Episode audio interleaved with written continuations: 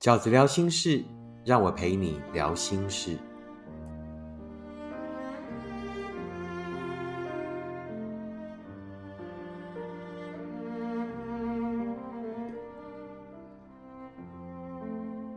大家好，我是饺子。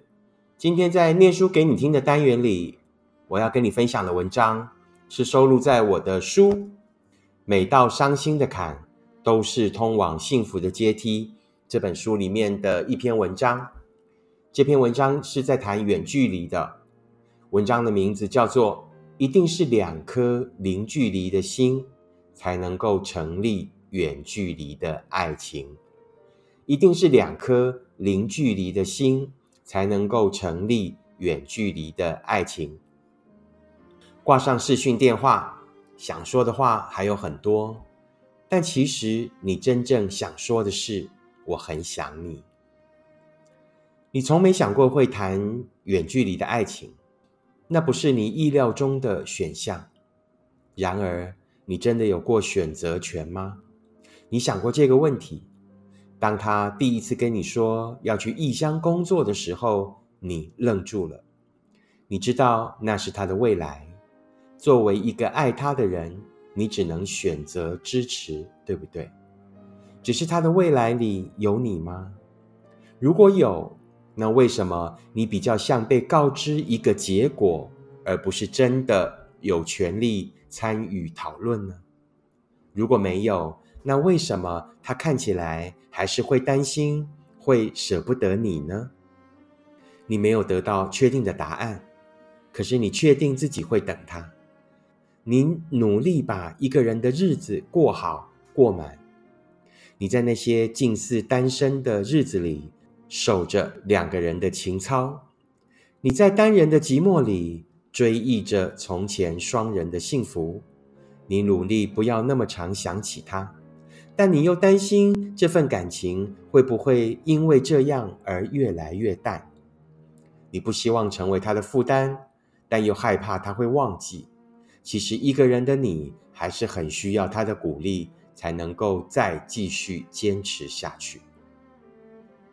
后来那变成你的习惯，你开始在心底跟他对话，把生活遇见的每一件事情，先跟在心底的他说一次。就好像他还是一样在你身边，然后在每天晚上的视讯电话里，再跟远方真实的他再说一次。因为只有这样双倍的努力，你才会觉得你们还是在一起生活。因为爱就是生活。如果你们的爱已经没有了共同的生活，那这份感情要如何继续维系下去？不知从何时开始，你们的感情变成由每天的那通电话决定。今天聊得很开心，那这份感情就很好。如果今天的聊天发生了不愉快，就好像一道突然被划伤的伤口，只能任它发炎，而无法就近修护。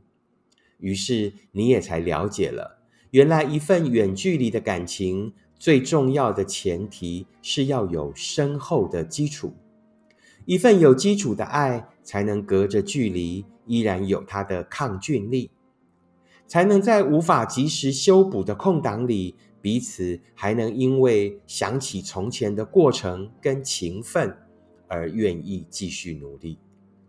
渐渐的，你开始一个人的生活，所有那些脆弱的时刻，你都必须自己去面对。你也不再告诉他生活里的每个细节，你知道有些情绪必须要自己消化，才不会成为这份远距离感情的负担。你偶尔会觉得辛苦，甚至无以为继，但你总是可以在冷静后再重新安定自己，继续往前走。而让你继续前行的动力，并不是从前，因为再美好的从前也会被距离消磨殆尽。你努力的动机是因为以后，是因为你们有共同的目标，正在一起努力。你们应该努力的，并不只是为了要留住一份从前的感情，而是要让这份感情继续往你们将来要去的地方前进。